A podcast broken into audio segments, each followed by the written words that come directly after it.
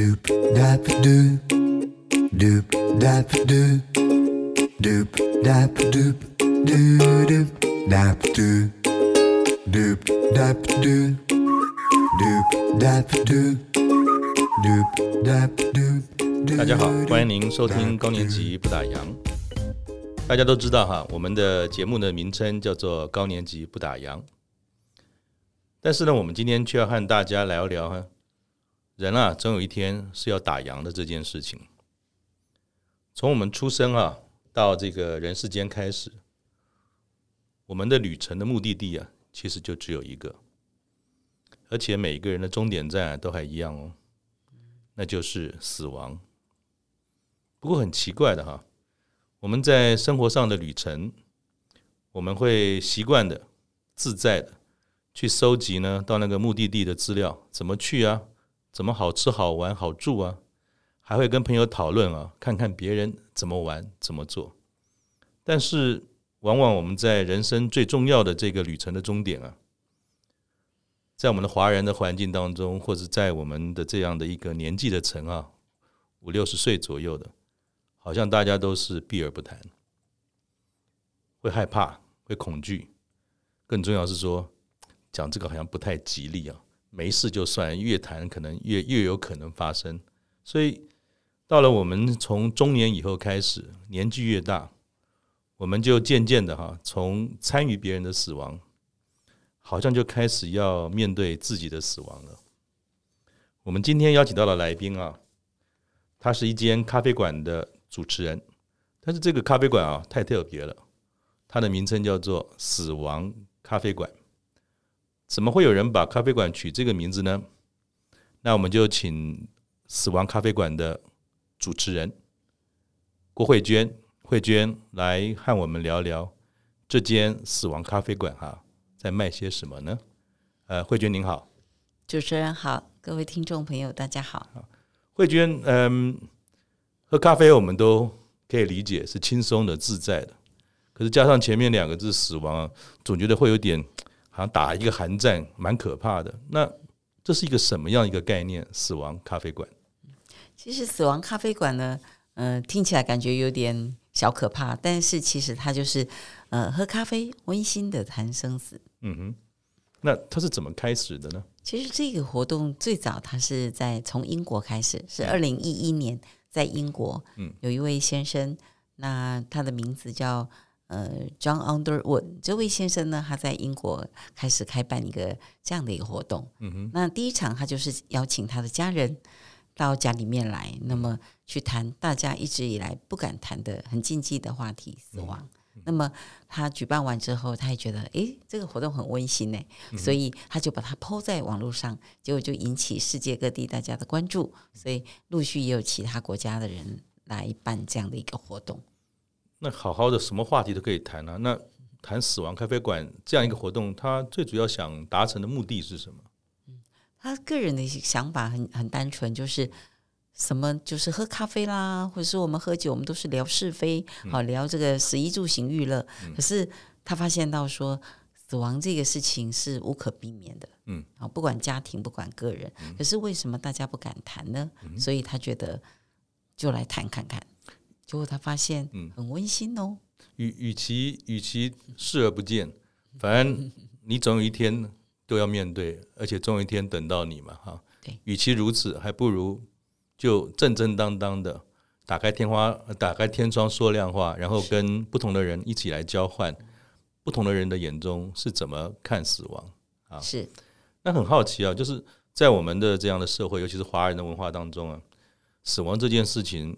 好像总是一个禁忌啊，因为我从小在基隆长大，呃，那个时候呢，基隆我们就住在半山腰上面，其实还算是一个相对怎么讲，还没有那么都市化的地方。那很多时候呢，那个时候这个在家里办丧事的时候啊，好像那时候也没有很多是到殡仪馆去，那个所谓的灵柩啊，而且那个时候可能还是以土葬为主。都会摆在家里面，灵堂也是在家里面。呃，遇到了那样的一个状态的时候呢，就听到敲敲打打，那个洗洗手手的就开始了。然后真的看到你要抬棺呢，从那个家里面抬出来。然后左邻右舍那时候我还很小，左邻右舍的欧巴桑都说：“给他给他莫垮，垮这些莫。”跟邓给跟邓给，然后就我妈妈也就说啊，把那个门窗关起来，等他们这个过了再打开。然后呢，不小心看到或从我们家过呢，还要这个什么洒水啊什么，就很多习俗面说，哎，把这种晦气啊给去掉。那这样的一种话题在华人是这么普遍呢？那你不是也在挑战一些禁忌？那你是怎么样开始的这件事，又开始面对死亡这件事情产生的兴趣呢？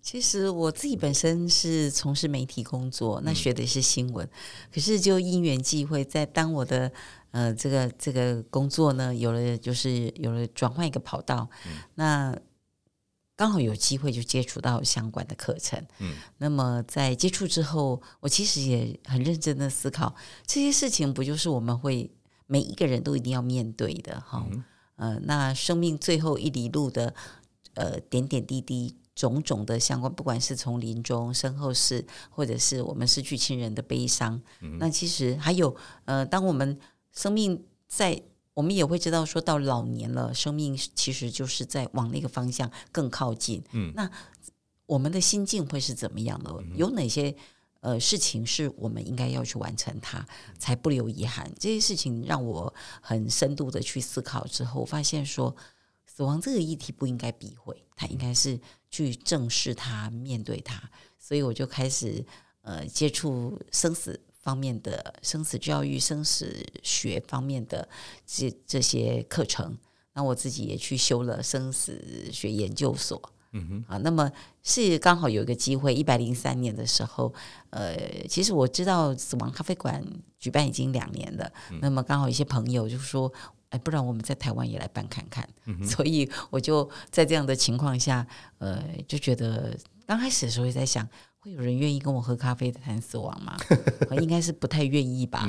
好、嗯，自己会有一个这样的框架跟设定。嗯、可是很多事情就出乎意料之外，没有想到第一场的活动是，呃，我在网络上 po 出讯息三天，不但额满，而且还超出超出那个报名的那个，所以。从那次之后啊，这个死亡咖啡馆邀约不断，嗯哼，真的很出乎意料之外。所以我发现台湾的民众其实对于生死哦是有期待跟需求的。嗯哼，那一般我们小时候念书啊，我们这种孔子的这个教育说“未知生，焉知死”，然后对于鬼神之事好像都是比较尊敬的，然后哎比较不去谈论的。那你说你？念完这个书之后，做了一个尝试，然后也是死亡咖啡馆的这种契机开始了。本来只是试试看，你没有想到大家好像没有你想象中那么保守或是忌讳。那你在第一场来的这些群众，你看到了什么？是都是年老的人吗？还是各个阶层都有？女性多吗？等等，就是关心这个议题的的第一场给你的信心，这些群众是谁？然后你看到了什么？第一场的时候，我觉得很有趣。那个时候，本来我的想法是，如果报名的人很少，那我就学这个英国的那一位那个创创办这个活动的人，嗯、邀请亲戚朋友多一点来。可是没想到没没有机会，嗯，没有机会邀亲戚朋友来，因为，那个太多人，就就人多报。对，那、嗯、他们来报名的时候，我印象很深刻。第一场最年轻的是一位大学生，嗯、那年纪最大有到六十几岁。那嗯。嗯呃，因为都不认识了哈，但是很简短的自我介绍，大概知道有大学的教授，也有这个大学生，应该是相关的科系，譬如说他可能是老人服务啊，或是护理之类的。那另外也有公务员，也有一般的民众，然后也有呃生前契约的业者。那几乎好像不是原来想到的，这都是老灰爱代际，也有年轻人，各行各业都有。那通常这个死亡咖啡馆啊是怎么进行？就是聊天吗？还是他会有一个什么样的一个程序，慢慢的让大家可以开始去谈论跟面对死亡这件事？呃，死亡咖啡馆的活动其实一国外他们的举办方式，就是说，呃，不特别去限定一些。呃，死亡的一个主题，嗯、那么大家来就是都可以谈，嗯，好，那那么人数他也希望说也不要太多，因为这样可能可以谈的尽兴一点，嗯，那刚开始的确是这样的，可是，在台湾呢，我们大概办三五场之后就不太一样了。怎么说？因为我发现说台湾的民众，因为呃，死亡咖啡馆在国外办的一个形式，几乎是大家来，那么就呃，可能自己的生命经验去办。那么，可是我们办了三五场之后，我就发现说，呃，台湾民众可能并不完全喜欢这样，因为我们每个人的经验分享，嗯，我发现一个情况，在同样的文化跟教育的一个情况下，大同小异。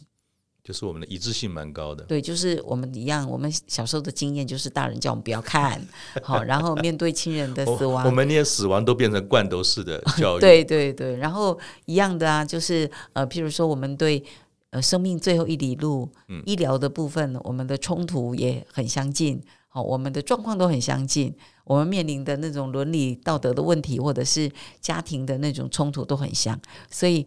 大家其实怎么分享？我三场之后，我就觉得，嗯、呃，这样子的故事，哈，对我来讲，我就会觉得，嗯，我还要一直听下去嘛，哈。然后又觉得很多人也觉得，在这样的活动，难得我们播出时间来，刚开始听每个人的经验，可能哭一哭，说一说，还感觉蛮还蛮冲击，蛮的。可是我就在想。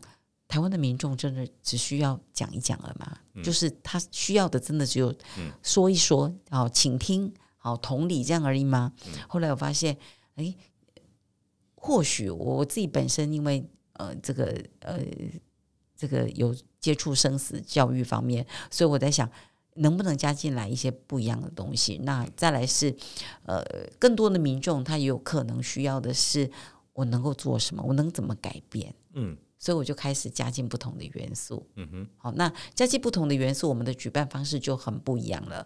比如说，像我们就会呃有一个主题式的，嗯、可能就有点偏离原来人家国外的举办方式。嗯、主题式就是我们会很多元的，呃，很多小主题。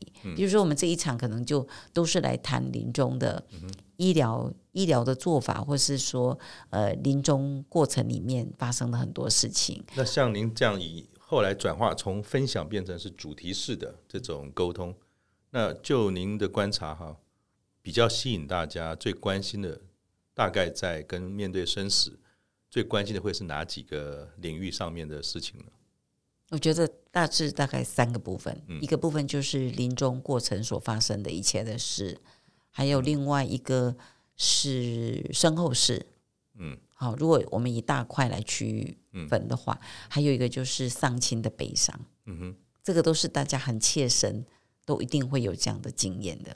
那我我自己的经验是因为我父亲大概在因为有失智症，他在三四年前的时候过世了。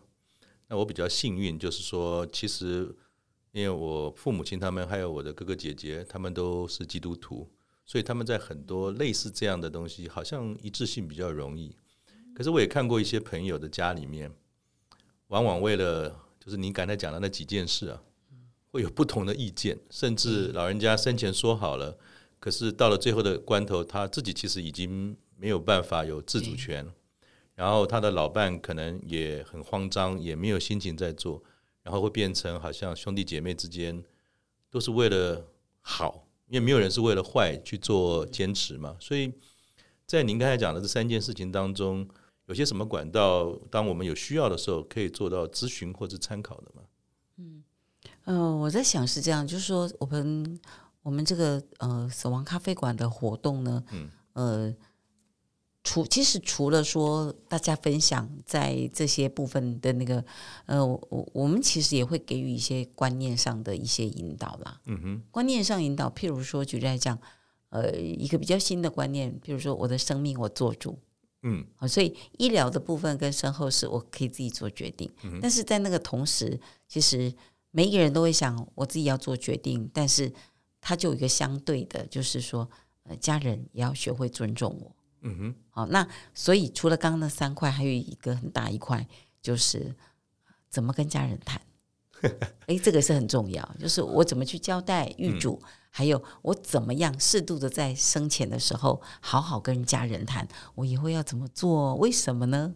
诶，这也是很重要的。因为慧娟讲了一个重点啊，我觉得这个可能想要请请您多做一些您的经验的分享或是提醒了。我自己的经验是跟老人家，我觉得也是分阶段，当我父亲还在世，可是他有失智症的时候，我跟我的母亲沟通父亲的身后事，第一个就是拒谈，第二个是说某些程度我我谈多一点呢会生气，但是到了后期，父亲的状态呃比较不好了，母亲呢就从刚才拒谈生气变成悲伤啊，所以我不知道说。当今天，因为我们的听众的本身哈，从四十岁到六十岁、七十岁都有。第一个想请教你的是，我是个晚辈，嗯我想要跟长辈啊谈谈未来面对死亡的安排，应该怎么谈才会让这个过程呢是比较顺畅的、容易的？嗯，呃，我想是这样子，呃，如果说呃，我们能够是在平常。有意识的，甚至于说，因为教育改变，我们愿意平常适度的去建立可以谈的一个这样的平台跟管道，嗯，可能是最理想的。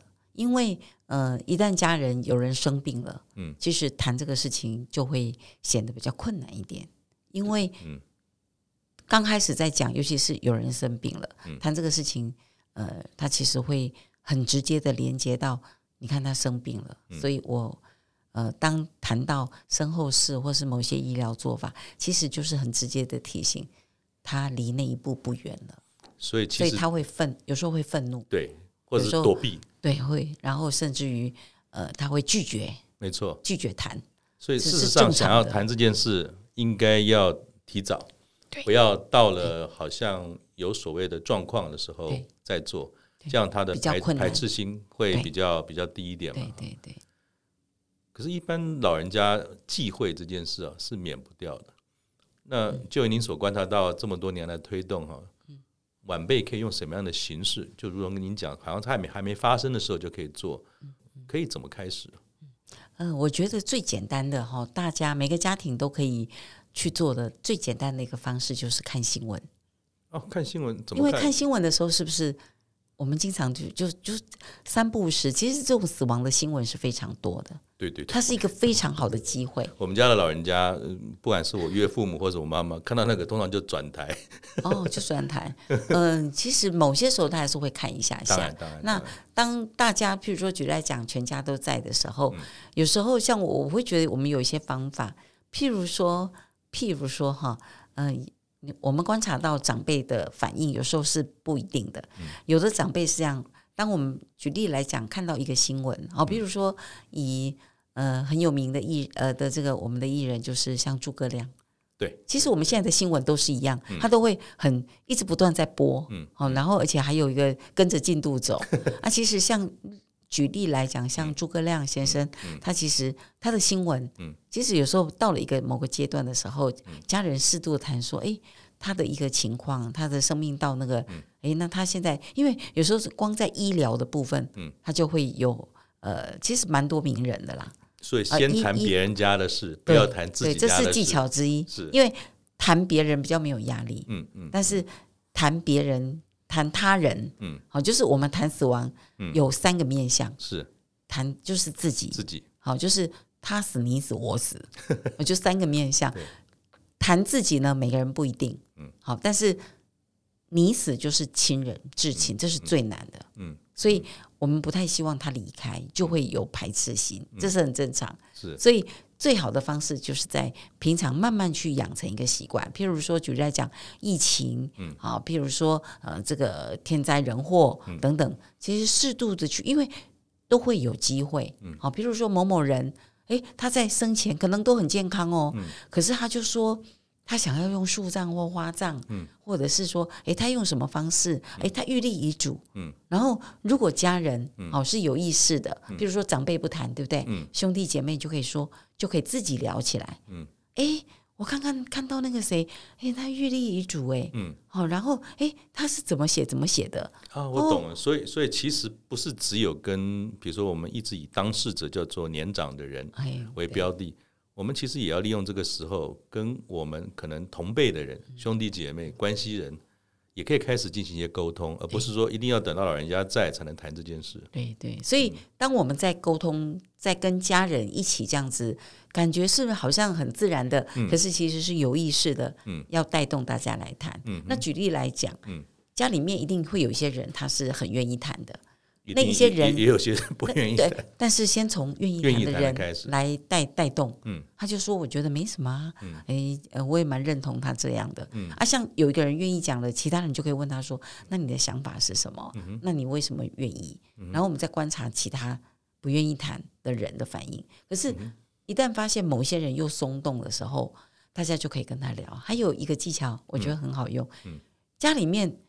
呃，举例来讲，长辈爸爸妈妈，他有可能不太愿意谈，谈这种话题，有可能就会被骂。嗯、可是也总会有一些家人，嗯，讲这些话，他不敢生气，或是不太会生气，就由那些人来问。哦，我懂了。比 比如说，比如说哈，以我自己为例，因为我在我们家是老幺，嗯，我妈妈从小很宠我。什么东西都是我先吃，哥哥姐姐后用。我现在已经六十岁，我回家还是这样。所以其实你也是是是，只要从软的吃，对对对，就是那种最宠的，讲话呢最不会有反抗心的，然后会有没有那种所谓防防护心的，是先从他这边来开始带这个话题。对，OK，所以还是蛮多方法的。那如果我今天是一个老人家哈，突然之间我想要跟子女谈这件事。我的死亡，我做主的这件事情开始谈的时候，嗯嗯嗯、你会建议他怎么开始跟儿女们沟通？其实，在我们台湾社会，蛮常呃，这个碰到的情况是，当长辈讲说“我以后啊，呃，我这个将来哈，这个圆满了”，或者是我们讲台语都都会讲“爸会尼捞”，嗯，哦啊，然后怎么怎么做的时候，嗯、你知道很多晚辈很自然的就会讲讲话说，呃。啊，你不要想那么多啦！啊、你那么健康啊，你想一些有的没有的啊，你也假霸哩啊，我们都会这样讲。其实，其实人家不是这个意思。不要这样讲，因为这样讲就有点会打断。嗯，所以其实我们会建议说，长辈是可以这样做的。当要去谈某些那个，第一个要也要稍微挑一点时间，嗯，挑机会，嗯，同样的也很多的机会可以讲。举例来说，呃，举例来说，是因为我们现在不是都会有家庭群组。对，好，举例来说，你看我们在网络上随便 Google，、嗯、我们就可以看到很多名人玉立遗嘱。嗯嗯，好，譬如说，呃，最明显，我随便举三个例子，嗯、譬如说这个呃戴胜义先生，哦，这个沈富雄先生，嗯、还有这个琼瑶女士，嗯，其实他们都有玉立遗嘱。嗯，那把这个东西可以先丢到群组，就是分享的概念。嗯、好，那分享，那么有机会的时候，呃，或者在一分享完说，哎，这个这个。人真棒，真棒！好、嗯哦，你看他，哎，有这个很现代人心的观念。嗯、那么，在一个家庭聚会很和乐的一个那个情况下，嗯、有时候就说，哎，我上次有传一个群组啊，嗯、呃，这个有有有一篇那个啊，你们感觉怎么样？嗯、其实我觉得那是一种很正面的生命态度。嗯、哦，其实有时候前面稍微铺陈一下，你你为什么觉得他很棒？嗯、那么在延续在讲的时候，其实。大家能够理解，你其实是在做一个生命的很正向的一个分享。嗯哼，好，那最忌讳的，因为我们其实一般少讲，所以有时候会突然间没头没脑的。哦，我、嗯、我我以后如果过世了怎么样？大家就突然吓到了，吓到了，你不晓得怎么回应，就会说阿里卖公家啦，好、嗯，阿里也讲霸凌，嗯，所以就有点把我们的话打断了。那嗯，如果今天我们说死亡，它是一个旅程。如果用旅行的规划来来比喻的话，比如说，我们都先要知道住哪里啊，预先要订机票啊。嗯、哼哼那假设家里面有小狗小猫的，可能要先找什么时间要找个旅馆，要把它放进去啊。所以，就您在看，如果我们以倒数计时的角度来看的话，面对死亡这件事情，有没有几个就说步骤？比如说，我们已经开始准备思考这件事了。当然，我们说吸吸收知识、了解。那有没有什么样的步骤？比如说，把身后的一些事情要要照一个顺序来准备，比如说，呃，遗嘱吗？还有不急救这件事吗？那怎么样做？有哪些事情？除了知道要做这件事，哩哩扣扣那么多，怎么样分步骤来走，能够把这个焦虑的感觉能够降低？那老师有没有什么建议给我们？其实很多时候焦虑也来自于未知，或者是因为我们没有去做准备。嗯，好，所以如果能够有比较有一些系统跟步骤来处理的话，其实那个焦虑感就会比较降低。嗯，那我想，我想第一个，嗯、呃，如果从生命的一个过程来来呃谈的话，哈、嗯，第一个就是，其实，在老年期呢，我觉得有一个生命功课很重要。它是老年时期一定要完成的生命呃心理任务，叫做生命回顾。那是什么？生命回顾就是说，呃，因为人的生命呃一旦渐渐走向这个死亡，其实，在我们到了一个年纪，比如说到了退休以后，好，那甚至到七八十岁，我们要把我们这一生，好，这一生，比如说幼年呐、啊、青少年呐、啊、呃求职啊，然后求职阶段。婚姻、恋爱阶段，然后再来是中年、哦老年，这个整个过程呢，我们的生命去做一个有系统的回顾。嗯，好，就是，所以我们经常听到很多长辈会突然讲到我年轻的时候怎么样，那、啊、我还想再去见一个人。那这个回顾是像写自传吗？自言自语吗？还是说就把以前老照片收集收集？就说这个生命回顾它具体是什么？然后是别人帮我们做，还是自己可以做？自己可以做，其实我觉得照片是一个很好的方式，嗯、就是把从小到大的一个这个过程，那么或是照我刚刚讲的阶段，嗯、那我们可以去很有系统的说，在我这个阶段的生命，我最难过的事是什么？嗯、那我最有成就的是什么？嗯、然后我最开心的是什么？嗯、然后最让我感恩的人是谁？嗯、好，然后我很想道谢。我想道歉，嗯、我想道爱的人，好、嗯哼，那么很有系统的把它整理出来，然后看照片也是非常好的，嗯、因为照片就会想，哎，这个这张照片是我跟谁谁谁在哪边，好、嗯哼，我的求，我的就，我的求。那个什么读书阶段，嗯、我的就业阶段，嗯、我我所认识的人，我所交往的对象，第一个女朋友，我的第一个男朋友，对对对，啊，我最后结我结婚了，好结婚了，我我有我的小孩，嗯、我的家庭，还有我的父母逐渐年老，嗯、我的兄弟姐妹也跟着我一起变了。这个过程，那么去细细的，因为生命其实有一个很重要的阶段，就是我们要面对真实的面对自己，嗯、好跟坏的，嗯、那好的部分呢，要自我肯定，嗯、啊，不好的部分要。学习放下它，释怀放下。哎，可是有些事情可以处理哦。有些自己觉得自己做的不好，或者是还想要道谢的人、道爱的人，我们是可以去再行动的。懂。所以也就是说，其实面对死这件事情，就回到刚才孔子的智慧，要先面对生嘛。对。我们走过的路，开心也好，不开心也好，但就是我，喜欢也好，不喜欢也好，那也是我。所以。如果有机会，可以陆陆续续开始整理自己，是等到有一天我们真的走到了终点站的时候，其实也没有遗憾了。也就是说，我清清楚楚，我们空无一生的来，可是我是明明白白、清清楚楚的走，这样也是一个对自己的交代。对，OK，所以这是生命的回顾。生命回顾还有呢？然后再来的话，就是说，因为有了生命回顾，所以我们就可以来想一想，这辈子有没有。留下遗憾还没有完成的事，所以就是圆梦哦，梦，嗯，圆梦，因为圆梦也是生命中很重要。圆梦不一定是我们所想的很大的梦想，而是我还想再见什么人，我还想再去哪里，我还想再完成什么事情。好，然后我有什么话想对某些人做，还呃想对某些人说还没说，或者是我还有一些年轻的梦想，可是。我们并没有去完成，像有一些人的梦想，譬如说，哎，可能有些人是我骑摩托车环岛，嗯，好，我小的时候想读书没读书，好，其实这种梦想有时候是每个人是不一样的，所以有时候也不一定是不一定是伟大的梦想。像刚才那个老师说的，我记得很久以前有一个新闻，有一个阿伯他跑去不知道台铁的哪一个车站，好像还了人家不知道几千块吧，他说 因为年轻的时候家里很穷。自己一直觉得很有罪恶感的是逃票，对所以去上课的时候 就尽尽尽可能不买票。虽然他最到最后也没有所谓的飞黄腾达了，但是可能面对自己的遗憾是说，其实我现在有能力了。虽然我当年有些事情没做对、没做好，对但是我的梦想并不是变伟大，而是把我觉得自己没有做好的部分把它弥补起来。对所以我觉得这个好像也是一个从很渺小的东西来面对。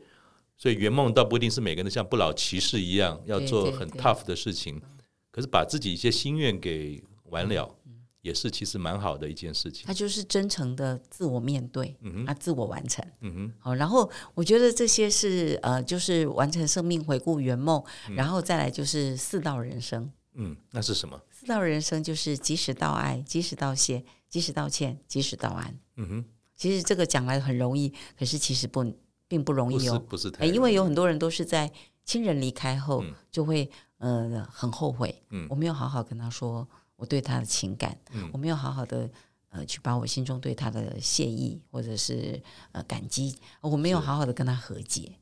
老老实讲这件事情也是回到我自己的小故事哈，哎，我也曾经在节目里面呢分享过，我父亲在失智状态之下。其实我是用一个没有在他允许之下，用哄的方式带他去安养中心了。当然，我这件事一直挂在心上，非常的难过，非常的痛苦。因为父亲每一次看到我的时候，他总是说我要回家。但是我们并没有做这样的决定，因为我们从照顾的角度，从我母亲呃身体的状态，不得不做的这个决定。后来有一天，我实在受不了了。可是那时候我父亲因为服药的关系啊，他其实也不能言语，但是我知道他听得懂，只是没法表达。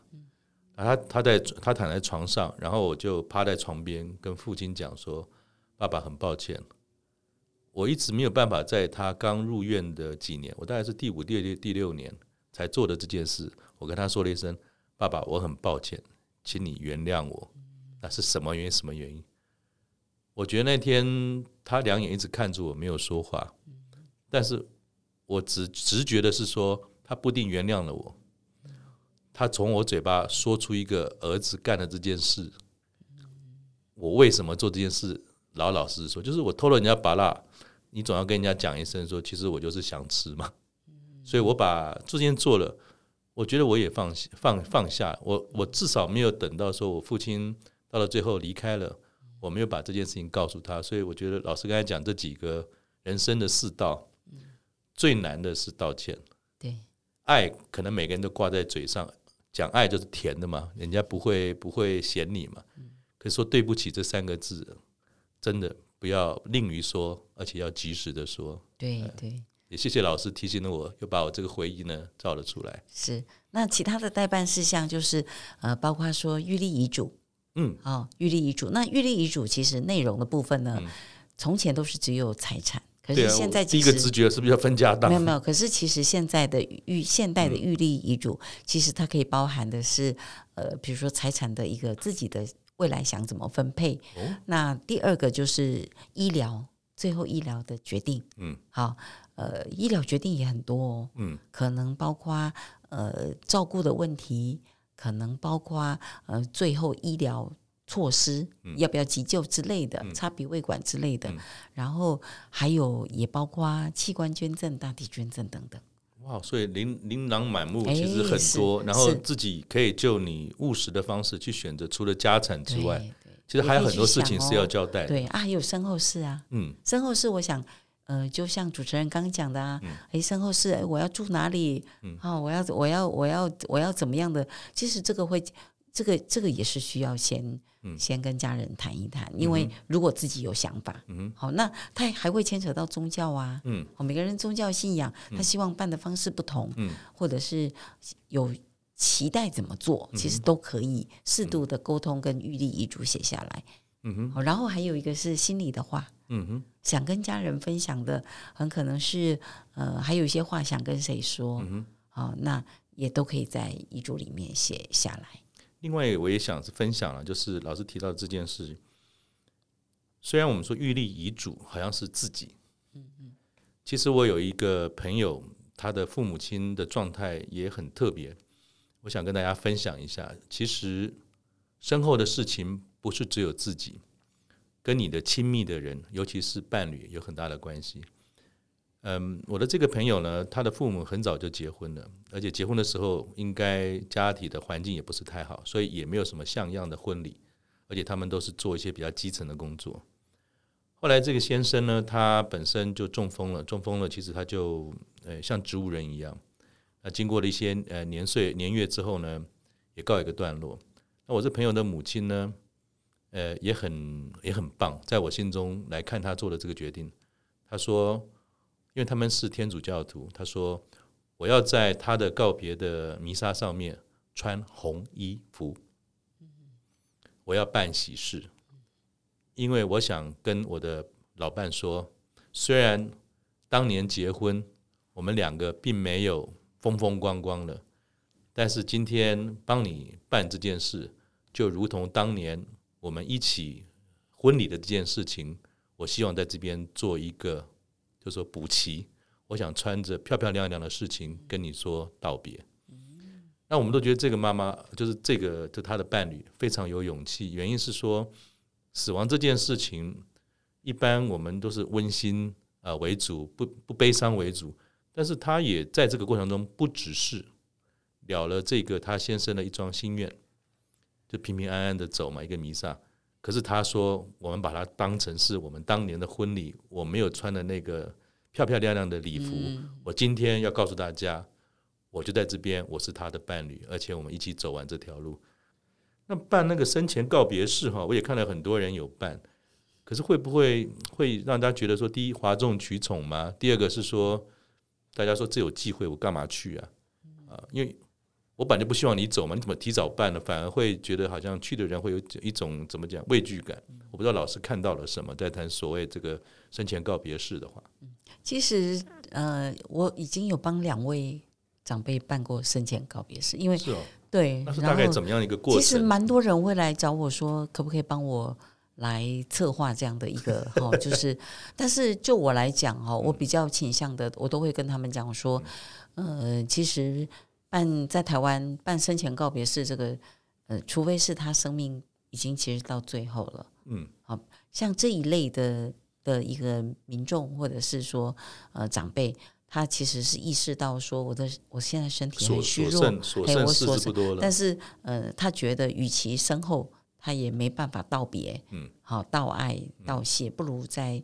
还有一口气的时候，嗯、希望亲自跟所有的亲友来做一个自己做完最后的告别。对对对，是一般是这样。嗯，但是我也碰过有有一位，他其实呃，因为他很健康。嗯，我我其实有帮两位办过那个，他都是健康。嗯，那健康的这长辈呢，其实我比较建议他们是生命感恩会。会有不同啊，就是说形式内容，您可以大概说明一下吗？不一样，因为。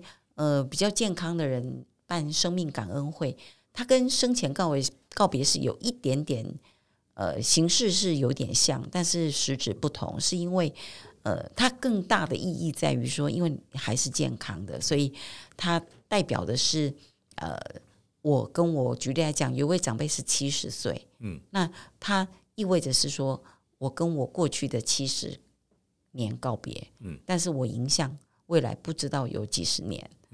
好，但是我的生命是从今天开始不一样了，嗯、所以那一类的生前告别是比较比较在于感恩过去，跟真实面对自己过去的一切，但是对自己的未来有一个新的期许，所以当天就是一个新的生命的里程碑的概念。嗯哼，那但是在那个里面呢，内容差不多，嗯，因为它也是一样，道爱、道谢、道歉，还有跟。目前所有的朋友、亲友道安。像我们刚才提到这个不同的面向，当然除了说有机会大家可以从老师的书里面知道之外，在协会也好，或者在这个社群也好，是不是也有不定期的这些讲座，分享这些资讯给大家呢？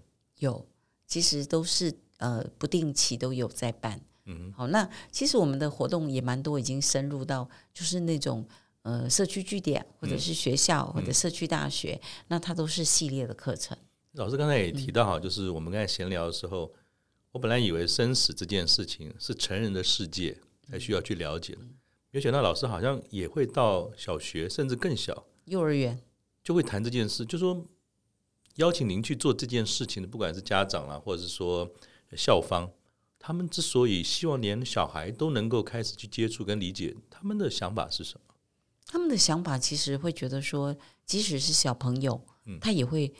面对亲人的死亡啊，对啊，阿嬷为什么不讲话了？对，然后小朋友其实他们在面对这个生死，他其实有很多困惑哎，嗯，因为他的困惑来自于大人老是隐瞒，嗯，哦，例如嗯，就不要讲太多，他去天堂了，嗯，他去很远的地方，嗯，然后对，就是不真诚的去告知，嗯，还有就是台湾很华人很多的长辈或者是说父母是完全不知道该怎么去处理。小朋友面对死亡这一块，因为我记得那时候我我自己的外公过世，那我的孩子很小，当然那些告别式，我们想说那种地方不要带着孩子去。啊，他问我说：“为什么我要去谁家待着？”我们只能跟讲说：“因为因为外公他去旅行了，好像就不知道该讲什么。”那小孩子也不知道死亡是什么，是见不了面，就很久才会见面嘛。所以您也把这样的一种力量，呃，或者说概念带到了学校。那小孩子在面对您这种课程的时候，会不会问一些对于死亡有趣的问题呢？其实小孩子在面对呃相关的课程，他的表现比大人好。哦，怎么说？因为你真诚吗？你告诉他什么，他就是哦，对，嗯嗯。而且小孩子没有我们想象中的不懂，因为譬如说我们入门都会以这个宠物的生死，嗯，那么呃，比如说像我会带一只小狗。到了到了这个这个班级，小朋友就当我说，你看这只狗狗，老师今天带来的狗狗已经十一岁了，十二岁了。嗯、那它慢慢就会，它现在已经有点老了，嗯、然后慢慢的有可能会生病。嗯、然后然后只要我说接下来呢，他们就会说会死掉。然后像我，我会很真诚的跟孩子说，哎，小朋友，你们知道什么叫做死掉？嗯。那像我就不会用什么上天堂、往生这样的字眼，因为他会听不懂。就直接对，很直接，清楚。我我我就说死掉，因为小朋友也说死掉，然后就说那你知道死掉是什么吗？小朋友就会说，有的小朋友就不讲话了。那像我就会说，小朋友来，我们把手放在鼻子，你去感受一下有没有气？有，呃，死掉就是没有气了。然后请你你放在心心脏这边，小手手放这边，有没有蹦蹦蹦跳？有。那死掉就是心脏也不跳了，嗯哼，好，所以他就会没有呼吸了，没有心跳了，好，但是他又永远在我们心里哦，嗯，我们对他的爱是永远在的，但是死掉不要害怕，嗯哼，为什么呢？因为所有的生命都会死掉，所以我就会引导小朋友，老虎会不会死掉？大象会不会死掉？好，然后小昆虫会不会死掉？然后讲讲这种人呢也会都会死掉，所以就是。让孩子从小一个正向的，就是一个很自然的一个大自然循环的规律，所以小朋友就是就很自，因为这个老师就是告诉我们很自然，所以我们学到就是很自然，不要扭扭捏捏这这。哎，对，没有。然后像我会觉得蛮感动，是很多校长、老师或园长，他就会说这样很棒哎，嗯，他说诶，我们没有想到可以这样来，就这么直接。那在大人的世界啊，我们说到了我们这个年纪中年以后啊，就是。就开始白的事情就开始出现，就收到白帖子等等啊，那就是算说我们对于生死也了解，我们成人可能比小孩子更直接，虽然不愿面对，但是我们知道这么一回事。通常我们伴随来的情绪上的感伤或者悲伤哈，其实没办法避免。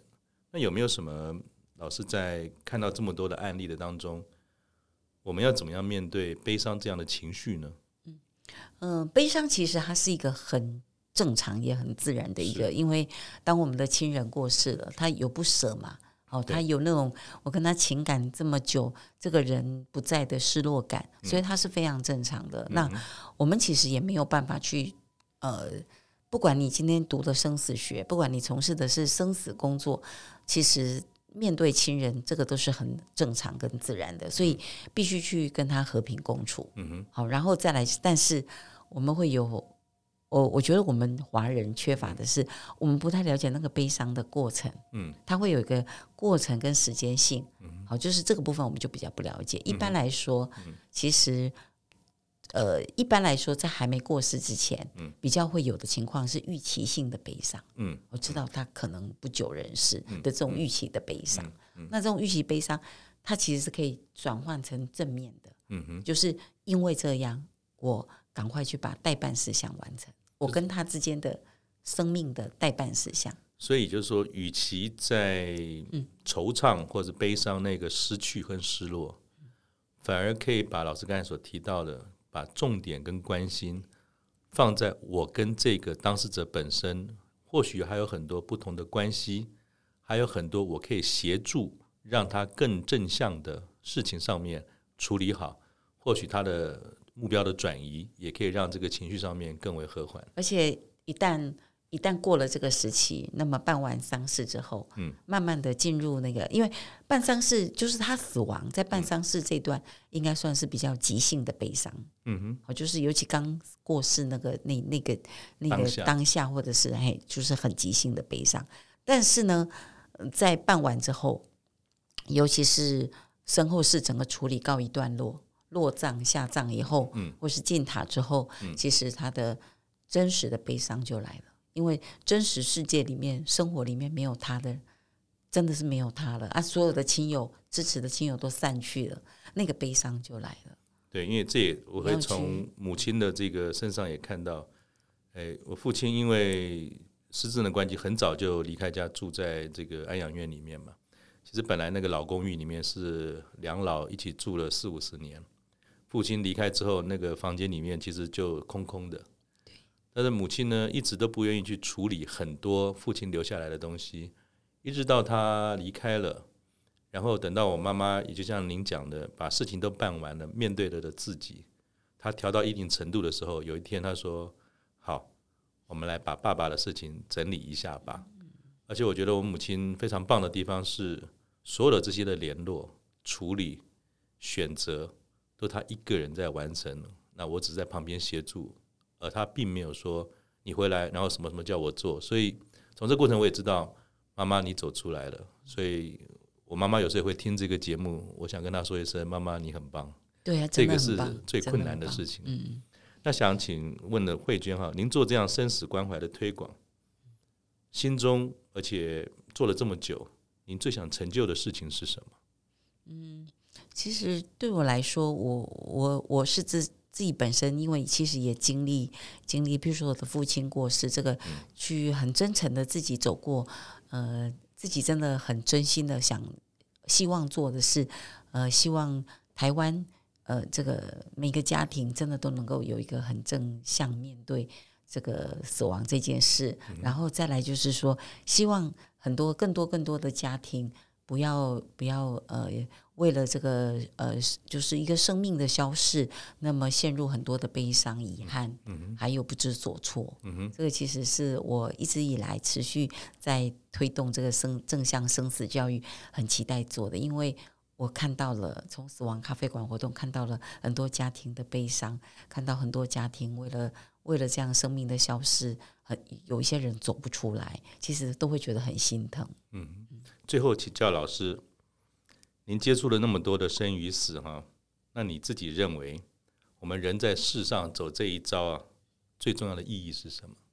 嗯，其实我自己本身会觉得，我们很重要的生命功课，其实呃，我们要学，我们其实就是为了学会爱。嗯，其实对我来讲哦，半死亡咖啡馆其实是为了爱而谈生死。嗯，好，那么可是我们也。一个亲人的过世，其实我们就会很深度的去想我跟他之间的情感，我跟他之间的一切。所以，其实我觉得，呃，很重要的生命功课，对我来讲，我觉得就是，呃，我们要学会爱，我们要学会关怀，呃，真正的关怀，我们还要学会尊重。可是这些都是讲很容易，做很难。嗯哼，谢谢老师。我想我也补一句自己的感觉：想说爱，想到爱。甚至想做爱，要趁来得及的时候就要做，不要等到最后来不及。对，谢谢老师，谢谢大家，谢谢，我们下次见，拜拜。